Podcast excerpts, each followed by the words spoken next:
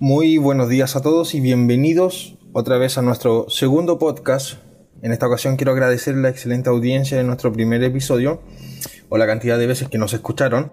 La idea es generar este contenido en Spotify como canal e impulsar la transformación digital mediante las diversas tecnologías que hoy tenemos a la mano y a un clic, con una amplia diversidad de invitados donde hablemos con actores que tengan una participación activa hoy como proveedores de productos y servicios tecnológicos, como quienes usan o estarán usando día a día estos elementos y conviviendo con las problemáticas en la reinvención de cada modelo de negocio.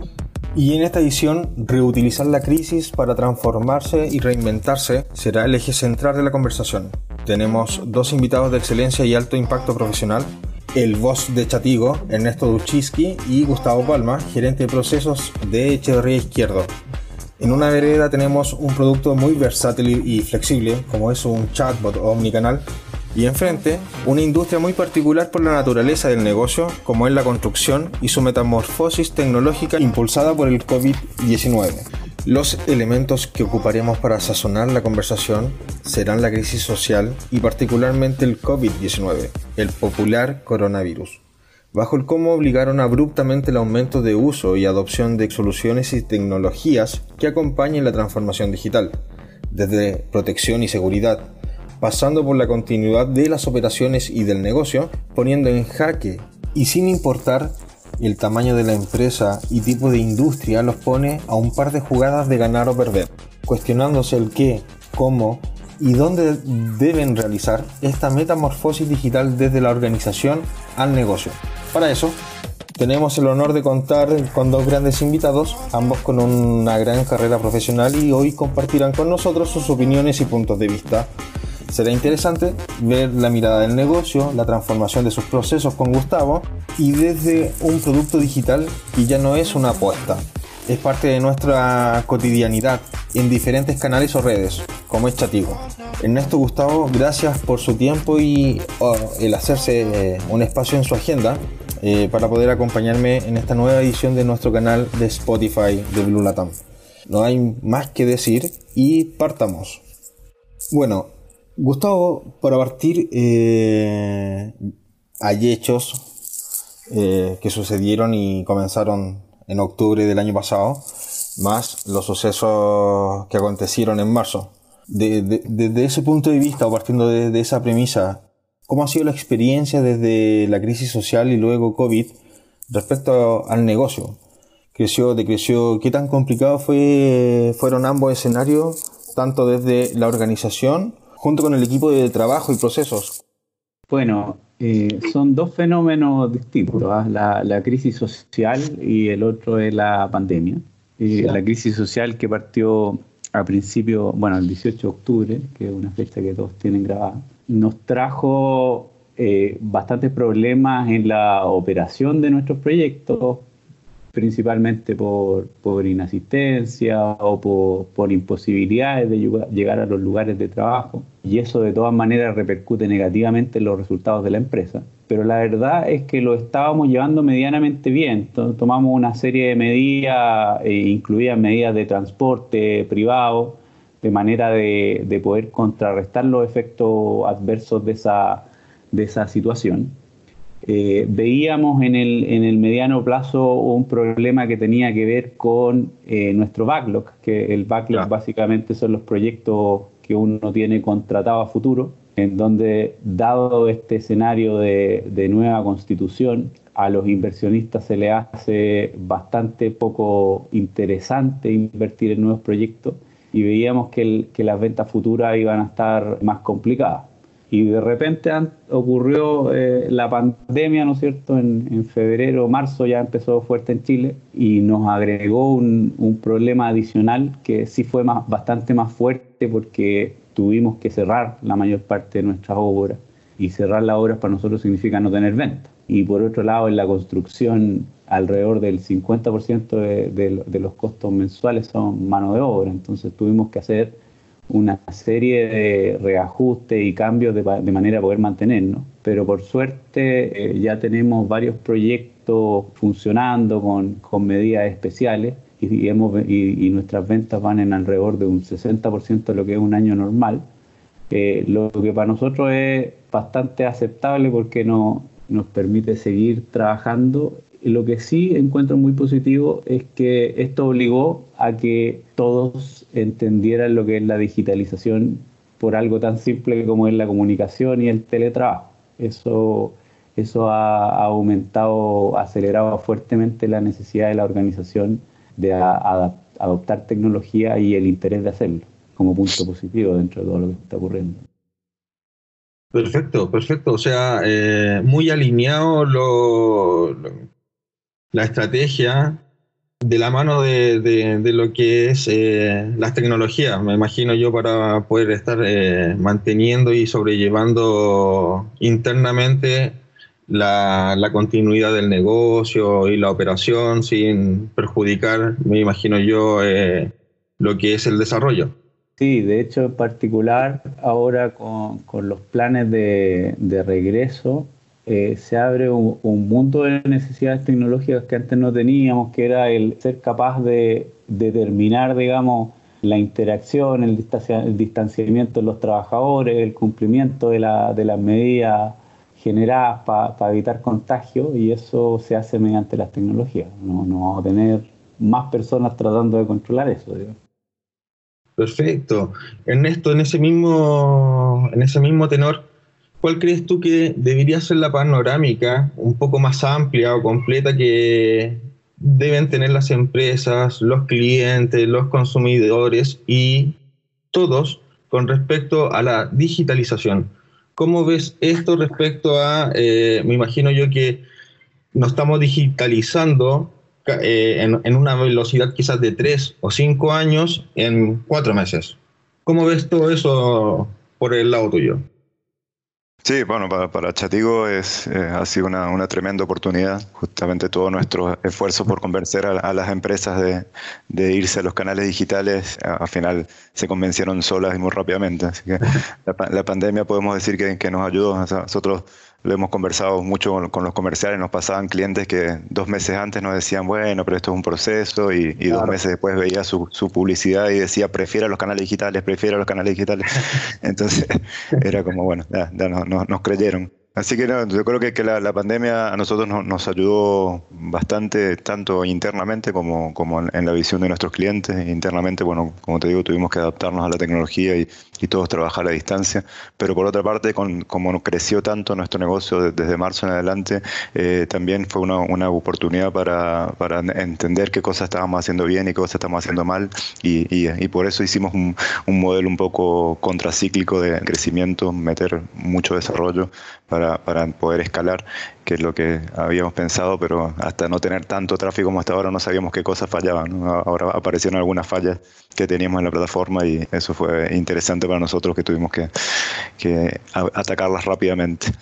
Y a nivel de, de, la perspectiva de nuestros clientes, eh, bueno, lo, que te decía, los clientes eh, reaccionaron muy rápido, eh, los clientes, la mayoría crecieron, hay muchos que veníamos conversando por mucho tiempo que inmediatamente actuaron. Eh, tenemos casos como clientes como AFP en, Perú, cuando se, hizo el, retiro del 25%, que, que, los tráficos se multiplicaron por 100 o por 150. Eh, ahora nos pasó con clientes AFP en Chile también, eh, pero ya, ya conocíamos lo que pasaba, entonces los pudimos alertar y le pudimos ofrecer alguna solución para ese caso. Me refiero a que disminuyeron mucho la curva con el aprendizaje de Perú, ¿no? Totalmente, totalmente. Sí, sí, ya sabíamos cómo, qué, es lo que pasaba, que era de un día para otro se te, se te, disparaban los tráficos y cuáles eran las preguntas típicas de los, de los clientes y, ahí entrenar bien los chatbots, este, tratar de contener ese tráfico de la mejor forma posible y, darle respuestas efectivas y experiencias digitales exitosas a los clientes. Eh, es un conocimiento que, que, nos apoyó muchísimo. Y bueno, ese, ese conocimiento esperamos seguirlo explotando en el futuro.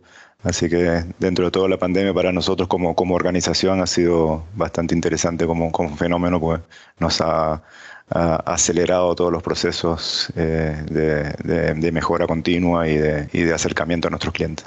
Y, y por el lado tuyo, Gustavo, y, y de Echeverría, ¿cómo, cómo, ¿cómo miras tú esta panorámica? En realidad, ¿cuál es la perspectiva que hay que tener respecto a la digitalización? Yo creo que en términos generales eh, eh, hay que verlo como algo positivo. O sea, no ha habido ningún cambio histórico de tecnología que haya traído, eh, que no haya traído beneficio a la sociedad. En lo particular, ¿cómo lo hemos enfrentado nosotros? Básicamente pasa algo similar a lo que comenta Ernesto, pero en nuestra área interna, que dado que las operaciones eh, disminuyeron bastante, todos empezaron con querer solucionar problemas que tenían eh, un poco relegados, asociados a, a digitalización, manejo de datos, sistematización de procesos y por lo tanto internamente para nosotros ha significado más trabajo. La empresa propiamente tal tiene de cara a lo que a lo que vende tiene menor volumen de ventas, pero internamente nosotros estamos tremendamente atareados tratando de cumplir más rápido con las necesidades que, que, tiene, que tiene la organización.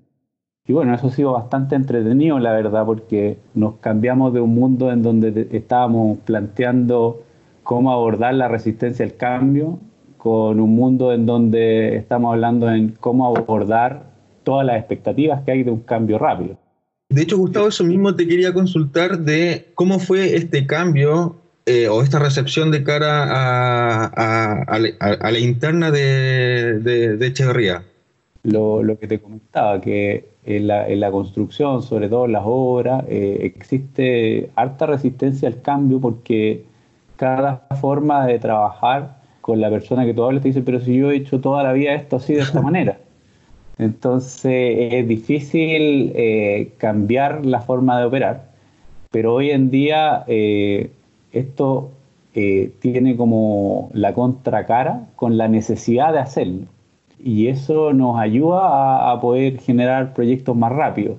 de hecho, en general estamos con una cartera de proyectos más grande que el año pasado internamente eso sí, hemos visto un poco disminuido aquellos proyectos en donde tenemos que hacer piloto en obra por razones obvias, pero la verdad es que está bastante interesante. De hecho, en, en particular, que es lo que tiene que ver algo que, no, que está en nuestro foco estratégico, que es eh, la orientación a ser una empresa manejada por datos.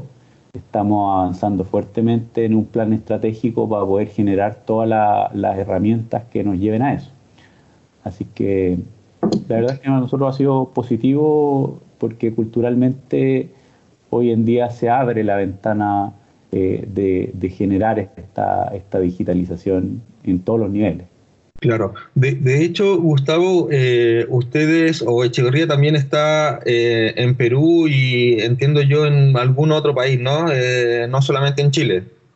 Sí, nosotros, a ver, en este momento operaciones tenemos en, en Perú, y algunas pequeñas en, Bolivia, pero en otras oportunidades hemos estado también en, Brasil, eh, en Argentina eh, y en Colombia. Pero como los negocios van, son cíclicos, al final hoy en día eh, esos otros países no los estamos operando. Perfecto, mira, y con respecto a eso mismo, como tienen o han estado también en conversación y desarrollando negocios en otros países, ¿cómo has visto tú este nivel de madurez digital y tecnológico de la región versus lo que, está Chile? ¿Cómo, ¿Cómo, ves a Chile por sobre la región? Mira, yo como, como cliente de empresas tecnológicas en particular veo que más que Chile, eh, las empresas que nos ofrecen servicios en general están en, varias áreas de la región. Y lo, y lo que ocurre es que tienen, qué sé yo, los desarrolladores en Colombia, eh, el hub en Chile y, y, por lo tanto yo creo que en cuanto a la oferta de servicios tecnológicos, eh, la verdad es que en cualquier país lo, lo pueden adoptar de la misma manera en cuanto a lo que percibió yo como cliente. No sea así cuál es la, la, necesidad o el interés de, de, adopción de esos otros países. Eso, la verdad es que soy ignorante al respecto. Y, y Ernesto, usted que, que, se ha ido conquistando y colonizando nuevos países con su emprendimiento, ¿cómo, cómo lo has visto? Bueno, yo creo que Chile tiene un, tiene un sitio privilegiado por, por la penetración que hay de Internet y, el desarrollo de la telefonía celular, mucha digitalización en Chile comparado con, con la región. Eh, y eso impacta obviamente a los clientes, porque los clientes, eh, empresas tienen que atender a sus clientes en, todos los canales. Entonces, para nosotros Chile es un, mercado súper interesante porque, porque es muy, muy requiriente de tecnología. si uno lo compara con, bueno, uno que está viajando todo el tiempo, México, Argentina, eh, el mismo Perú, el cliente chileno es bien, bien exigente a nivel de tecnología y conoce bastante de tecnología. Eh, así que, yo creo que tiene un muy buen desarrollo en ese, en ese punto. Eh, si bien la tecnología está disponible en todos lados, como decía Gustavo, y, todos los que trabajamos en esto lo, está, lo tenemos accesible, eh, el tema del, de tus clientes te exigen cierto nivel que tienes que cumplir y, eso en Chile es muy competitivo. Como tocaste el tema de, los clientes, aprovechando eh, su conocimiento, tanto el tuyo y el, de Gustavo en, tecnología y también su carrera, ¿cuáles crees tú que son las claves o, mejor dicho, las soluciones digitales claves que tiene que tener un cliente en su negocio o una empresa para ser competitiva o generar una nueva propuesta de, valor o, mejorar la que ya tiene. ¿Con qué tipo de tecnología piensan ustedes de que las empresas van a necesitar seguir manteniéndose en el tiempo ocupándolas? Parto yo, bueno, este, a ver, hay, hay, mucha tecnología, como decía Gustavo, en este momento hay mucha tecnología disponible y cada vez hay más y, y ahora yo creo que la labor de, los, las áreas de innovación y eso es más bien entender qué es lo que realmente le es útil eh, a su negocio para, para poder adoptarlo. Eh, el tema de inteligencia artificial hay mucho en el mercado, hay cosas súper buenas, eh, en chatbots también, pero uno no, no puede olvidar que, que, el cliente final eh, hay, que, hay que dejarlo satisfecho, hay que tenerlo contento y, y tiene que siempre orientar la tecnología a ese, a ese objetivo. Entonces ahí un poco está la, está la decisión de, de, qué tecnología utilizar siempre y cuando el, el objetivo esté claro y se cumpla. inteligencia artificial yo creo que viene cada vez más fuerte, chatbots cada vez más fuerte obviamente, eh, pero la automatización también tiene que ir acompañada de, una experiencia completa para el cliente y eso a veces no, no se logra siempre, con solamente automatización. Tiene que también tener eh, ciertos niveles de, descarga en, en, interfaces humanas que son los que eh, tienen algún conocimiento que es muy específico.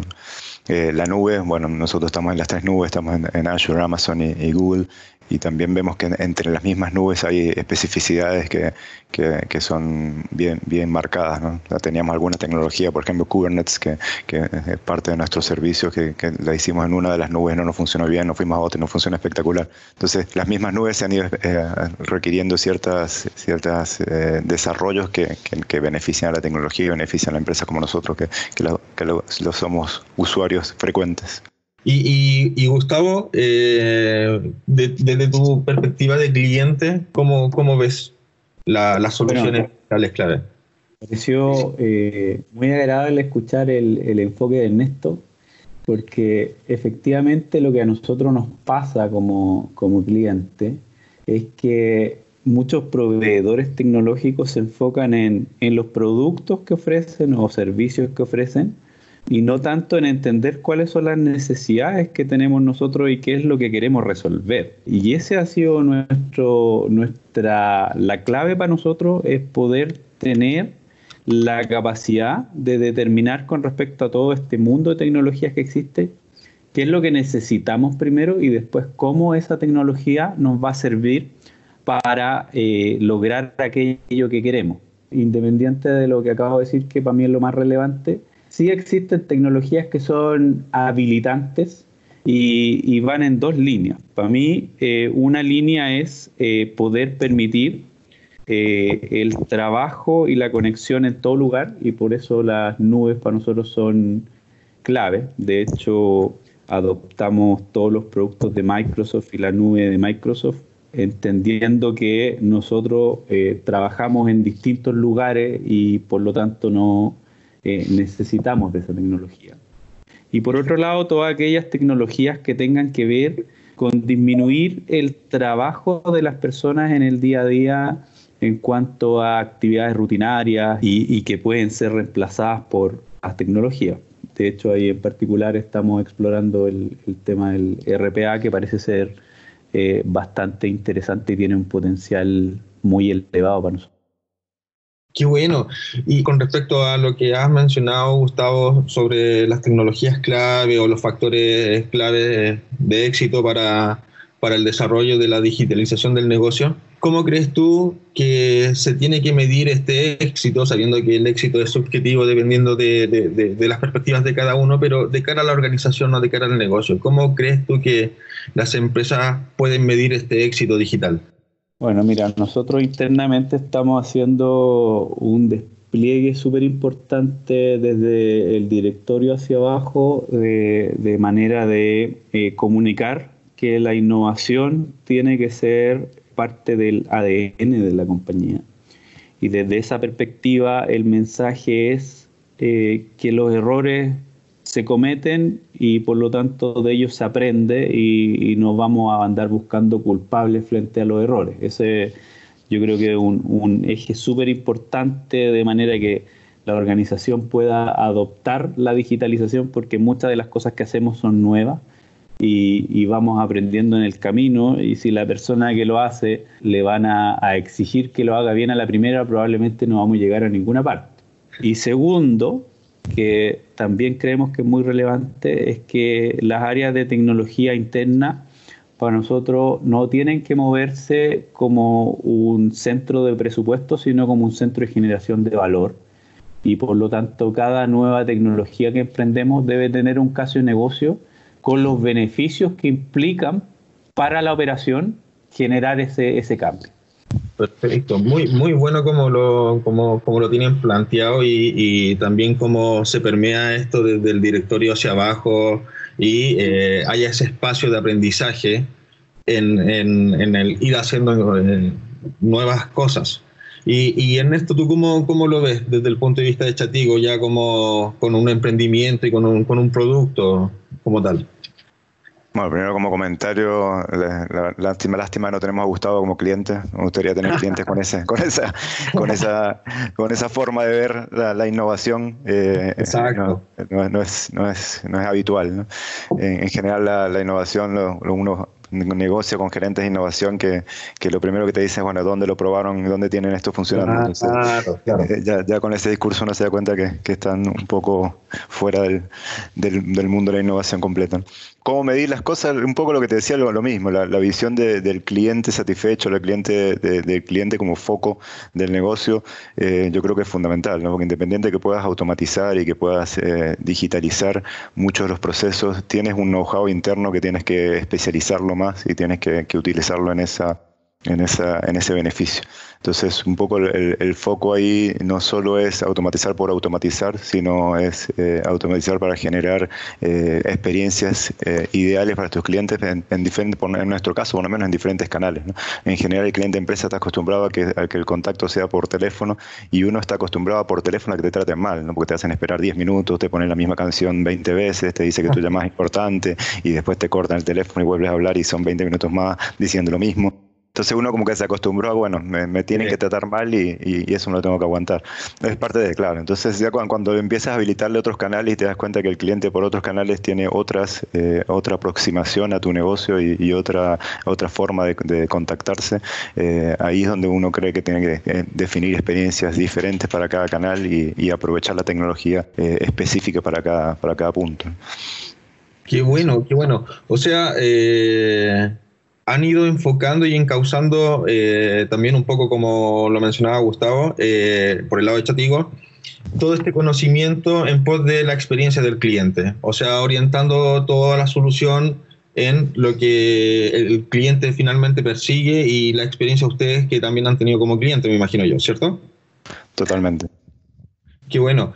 Entonces, mira, bajo esa, esa, esa idea que, que, es por el lado del, del emprendedor, me imagino que eh, ustedes, como, como, emprendedores, se encontraron con algún obstáculo en, en, en, en, el desarrollo de Chatigo, en la expansión de Chatigo, en las funcionalidades quizás o en las integraciones que tuvieron.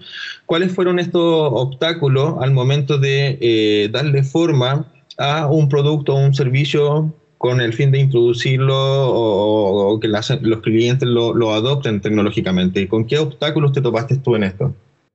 Bueno, por nuestro lado, la verdad que, que, hemos, eh, podemos decir que, hemos sido bastante afortunados desde que emprendimos, que incubamos eh, en el 2015, fuimos apoyados por Corfo, eh, ahí, accedimos a, tres fondos de, innovación de Corfo que nos permitieron generar la plataforma y empezar a, a, venderla. Y la verdad que, que la venta de Chatigo, que era una de las cosas que nos sorprendía al principio, se, hizo bastante fácil, parece que era, realmente pegamos con que era una necesidad del mercado y pudimos probar la plataforma muy rápido.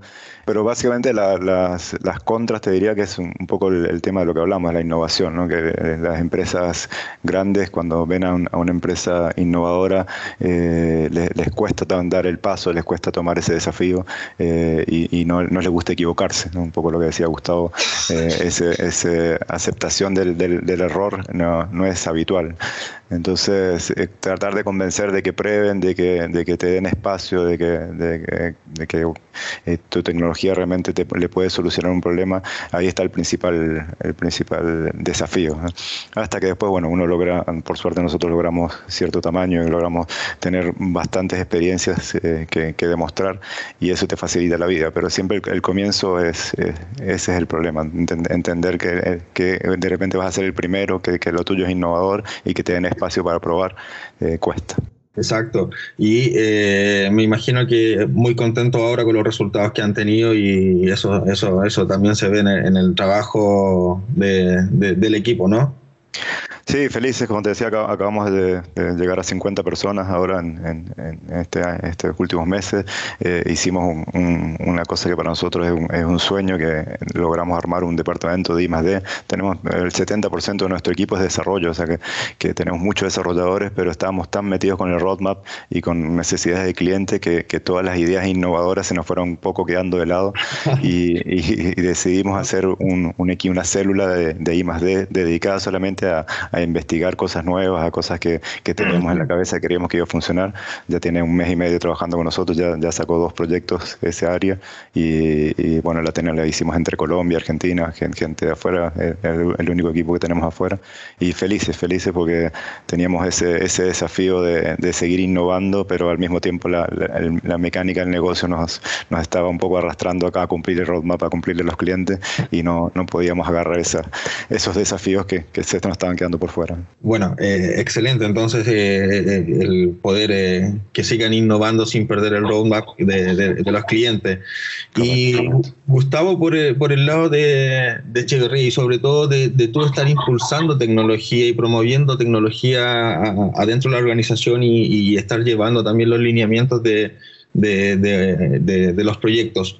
¿Cómo ha sido los obstáculos que tú te has encontrado en eh, la introducción de, nuevas tecnologías? Quizás, obviamente, como nos contabas tú, por que la industria de la construcción, lo que se venía haciendo, se sigue haciendo tal cual. ¿Cómo ha sido esa experiencia del momento de que tú quieres eh, navegar en alguna nueva solución? Sí, Sí, mira, em, a ver, hay un obstáculo que es el, inicial, que es la resistencia al cambio, que, nos pasó bastante al principio de, del desinterés de, la, de las personas del negocio, de ocupar tiempo en entender para qué le podría servir la tecnología o cuáles son los, eh, eh, los productos o servicios que podrían adoptar. Y ese fue una, un inicio bastante difícil. Eh, porque de cierta manera si tú no muestras resultados eh, es difícil de convencer.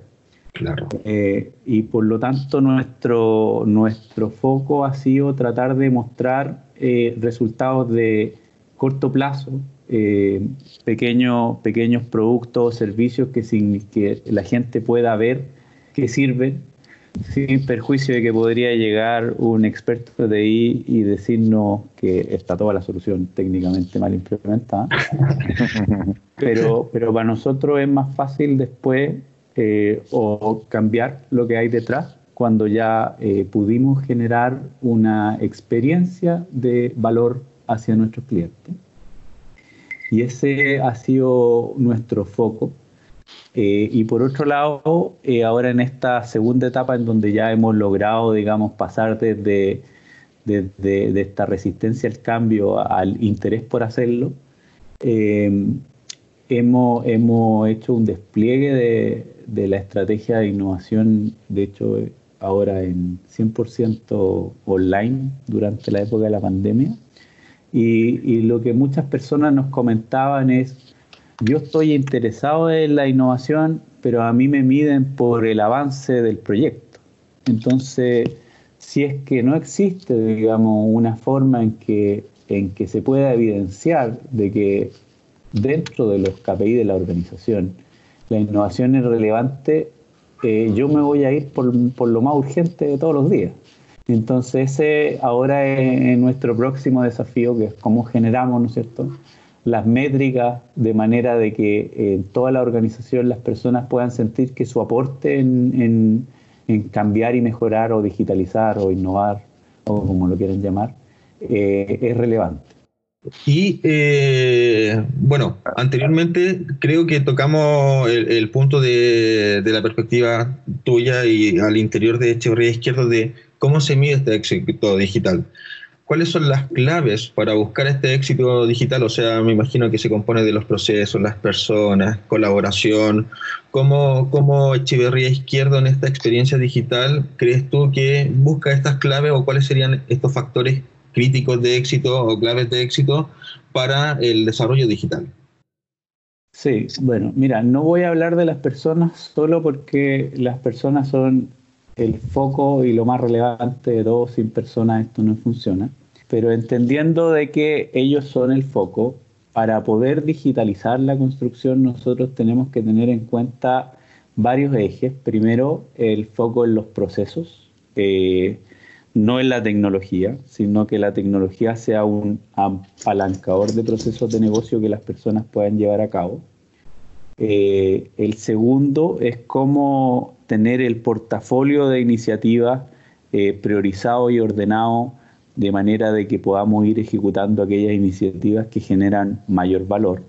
Y el tercero es que todo ese esfuerzo esté eh, validado por la organización en todos sus niveles y por lo tanto que el, directorio, los dueños estén comprometidos con estos cambios en el largo plazo y eso es algo que ya ocurre.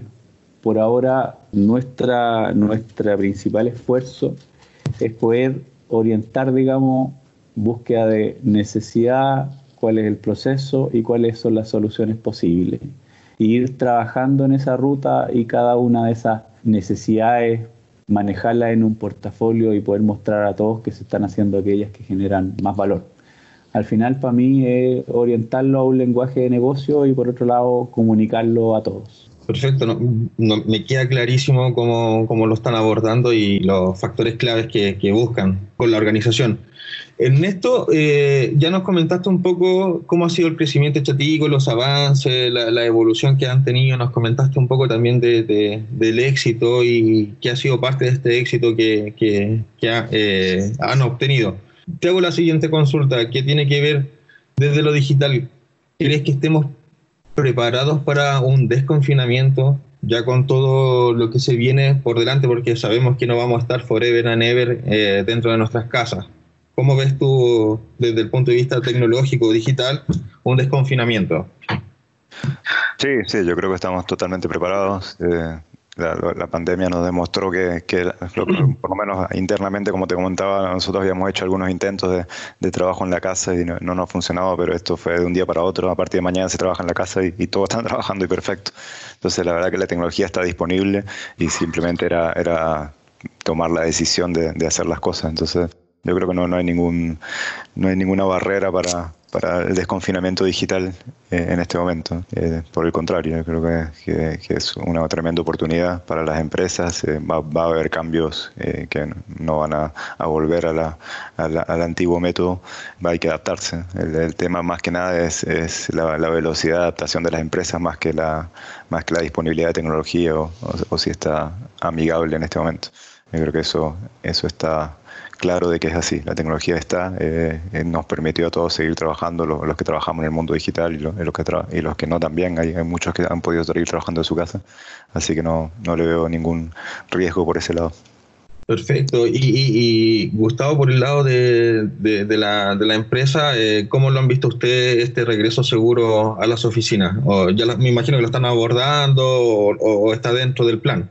Sí, pero para nosotros eh, el problema, más que el regreso seguro a la oficina, que la experiencia es similar a lo que comenta Ernesto, que el teletrabajo en términos administrativos ha funcionado bastante bien, es el regreso seguro a las obras, a los proyectos, en donde hay una interacción bastante grande entre las personas que están haciendo labores prácticamente manuales, digamos. Y, con respecto a eso tenemos varias formas en, que, y protocolos en, los que tenemos que trabajar y de ninguna manera podemos decir que estamos seguros que los vamos a lograr porque es una experiencia nueva para nosotros. Vamos a tener que ir descubriendo qué significa pasar de un porcentaje de la masa laboral que tenemos hoy día trabajando con, ciertos protocolos de, distanciamiento, ¿no es cierto?, y de prácticas de sanitización a, operar con la obra del 100%, que yo no creo que lo logremos en el corto plazo porque es bastante difícil. Entonces ahí es donde te comentaba de, la necesidad de buscar formas de, rastrear y generar un control de cómo van ocurriendo estos, estos cambios al interior de, de las obras para poder ir tomando decisiones. Al final, más que estar preparado, es poder medir a tiempo de manera de tomar acciones que nos lleven a, los resultados que, queremos. Y eh, Gustavo, eh, con respecto a lo que estábamos conversando, eh, ya nos planteaste un poco al principio lo que sucedió con, o cómo se vio afectado la industria de la construcción y, y, y quizás Echeverría Izquierdo, tanto por el escenario de la crisis y luego COVID desde el punto de vista económico, por así llamarlo, ¿cómo, ¿cómo, proyectas tú este último trimestre del año y cómo estás viendo el 2021? ¿Qué crees tú o cómo deberíamos esperarlo? ¿Cómo, cómo, cómo, cómo lo avisoras? Oye, me encantaría tener la bolita de cristal, pero, la, la, verdad es que no lo tengo. Ahora, eh, mi expectativa, digamos, es que este trimestre con el esfuerzo de, generar el desconfinamiento, en términos relativos se mantenga bastante similar en lo que respecta a Echeverría Izquierdo respecto de resultados y ventas. Pero eh, para el año 2021 eh, la verdad es que están los optimistas y los pesimistas. los optimistas dicen que, dicen que después de que ocurra el desconfinamiento va a haber una explosión del consumo, ¿no es cierto? Están los que dicen que no va a ocurrir. Yo la verdad es que no lo sé y, creo que eh, hay el, componente que hablamos al principio, que es el del estallido social, que si bien ha, ahora eh, estado en, segundo plano, eh, no sabemos lo que va a ocurrir después. Y si, y si ese fenómeno se mantiene, la verdad es que vamos a tener que acostumbrarnos a operar en, situaciones de cambio complejo. Y, yo que más, que más que ser optimista, digamos, creo que tenemos que estar preparados para ese escenario. Comparto mucho tu, tu, perspectiva y, tu mirada. De hecho, creo en cosas muy similares y también veo de que si no estamos mirando, independiente que estemos enfocados hoy día en el tema de la situación salud, pero si no estamos mirando en paralelo lo que eh, sucedió en octubre del año pasado y lo que está sucediendo hoy día en el país, yo creo que nos podemos llevar una buena cachetada. Así es que es muy importante el no perder de vista también lo que eh, fue social. Eh, y tú, Ernesto, ¿cómo, cómo, cuál es, ¿qué te dice tu bola de cristal para el trimestre 2020-2021 como año? Bueno, nosotros tenemos un, problema que somos optimistas por naturaleza, entonces nos, cuesta ver la, parte, la parte mala. Mira, vemos la verdad con bastante optimismo en, nuestro negocio, como estamos muy metidos en el, mundo digital. Eh, este primer semestre, porque menos duplicamos eh, el primer semestre de 2019 eh, en facturación y en licencias. así que vemos con mucho optimismo lo, que viene a futuro, que un poco lo que te decía, creemos que las empresas han tenido que eh, apurar la digitalización eh, eh, de que tenían en sus planes mucho más de lo, que, de lo que creían por, por la pandemia. Entonces eso nos ha favorecido. Pero, pero seguimos con nuestro plan de, externalizarnos o de, exportar tecnología. Estamos proyectando abrir la oficina de Estados Unidos en diciembre de este año. Para, para, empezar a vender al mercado americano y eso nos ha costado o nos ha, provocado que, que hemos tenido que adaptar también la tecnología eh, para, llevar a ese mercado. Hay canales que, que, se utilizan en ese mercado que no se utilizan en, Latinoamérica, eh, el tema de multidioma, eh, la autoatención. Entonces, el, foco en estos últimos meses ha estado en, preparar la tecnología y preparar la plataforma para, un mercado tan grande como el americano y seguimos con la intención de en diciembre estar abriendo oficinas y operaciones allá espectacular. O sea, eh, van por todo, van, van por el número uno. sí, sí, la, visión que tenemos, perdón, la visión que tenemos es muy de epopeya, ¿no? Queremos hacer una, plataforma realmente que sea internacional, que sea, a pesar de que genera en Chile, ahora, ahora, bueno, ahora tenemos desarrolladores de Colombia, Argentina, todas partes, pero inicialmente fue desarrollado en Chile, pero queremos competir con los grandes y, ese es nuestro desafío. Y en base a eso que, que, que me comenta Ernesto, ¿qué entonces deberíamos estar esperando de Chatico en el futuro? ¿Cómo, cómo deberíamos estar viendo el 2021 ya Chatico? ¿Qué, qué se espera? Bueno, ahí, tenemos varias, varios focos. Un poco el, foco es, eh, como te decía, tenemos experiencia en, muchas industrias. Por suerte, Chatigo penetró en, diferentes áreas como salud, como educación, empresas de seguros, financieras. Entonces, un poco lo, que estamos pensando es hacer eh, templates por industria, especializarnos en cada industria. Gracias a, que utilizan Chatigo hemos conocido más cada industria y ahí nos, nos vamos a tratar de enfocar en darle soluciones específicas a cada uno. Hoy en día tenemos una solución que se adapta a cada mercado, pero no una solución específica para cada uno. Entonces, ese es uno de los focos. El otro foco es, eh, el mercado norteamericano y, Europa. Eh, acabamos de, cerrar dos partners en España que, son partners muy grandes y, que la verdad que, le tenemos bastante fe. Entonces, un poco Europa a, través de España y Estados Unidos son los focos del año que viene. Y, lo que te decía a nivel de desarrollo es eh, un poco lo, lo, que creemos que tenemos hoy en día entre manos, a diferencia de la competencia, es que estamos a nivel tecnológico muy, muy muy, con muchos desafíos muy, muy arriba en la tecnología y no queremos perder eso. Eh, creemos que la ventana de oportunidad de estar con una tecnología muy robusta y muy probada en lo que son los canales digitales eh, nos, está dando la pandemia esa oportunidad y queremos aprovechar al máximo. Así que nuestro foco son esas tres áreas, tecnología, siempre estar en la punta eh, y los mercados a nivel de, de externalización, los mercados grandes como Europa y Estados Unidos. Estupendo, o sea, excelente colmillo el que tiene eh, el, equipo y, qué, interesante también como, como, lo plantean y, esa ambición que, debería estar en, en, también ir mejorando y que deberían seguirte muchos otros empresarios y emprendedores.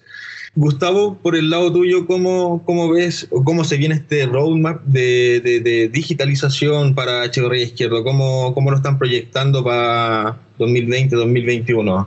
¿Qué deberíamos estar viendo también?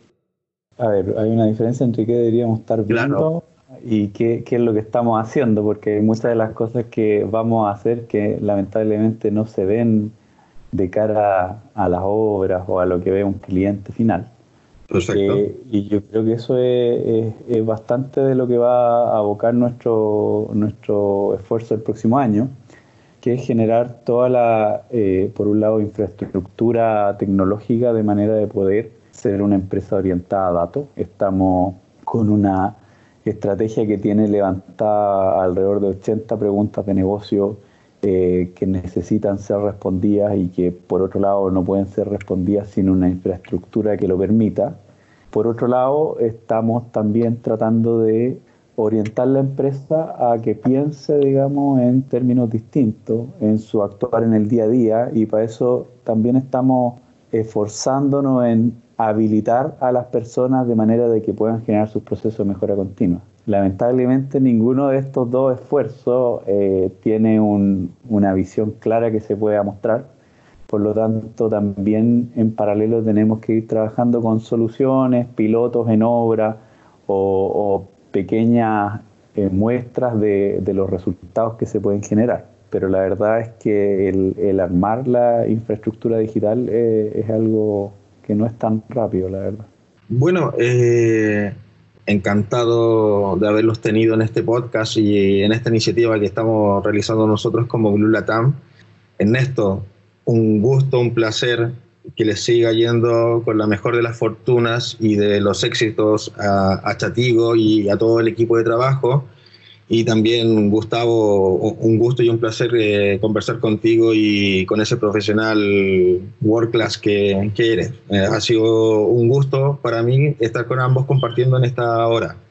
Bueno, muchas gracias por la invitación, Esteban. Gustavo, también un placer, la, pasé estupendo. Así que las felicitaciones por el podcast. Exacto. Gracias a ustedes. La verdad que yo también me entretuve bastante y, y un agrado poder hablar de estas cosas que no siempre tenemos la oportunidad. Muy bien, muchas gracias chicos y eh, bueno, eh, les voy a estar avisando cuando suba este podcast y, lo, y lo, puedan escuchar y compartir también con, con, con, la gente. Así es que eso, muchas gracias y que eh, disfruten el fin de semana. Fantástico, pues. un abrazo y cuídense, que esté muy bien. Ah, gracias, gracias Gustavo. Hemos finalizado esta entrevista y esta conversación junto a Ernesto y Gustavo. Les agradezco a los dos por su participación y todo lo que nos dejaron y compartieron conmigo y también obviamente con la audiencia. Ha sido un gusto y espero que podamos seguir en contacto y puedan participar eh, o se sumen en los siguientes podcasts que, que hagamos. Están, están cordialmente bienvenidos y nuevamente invitados para eh, cualquier otra ocasión. Gracias. No se olviden seguirnos, no se olviden comentarnos, no se olviden darnos like. Eh, desde ya los dejo nuevamente y cordialmente invitados y nos vemos en la próxima sesión. Un gusto, que estén muy bien.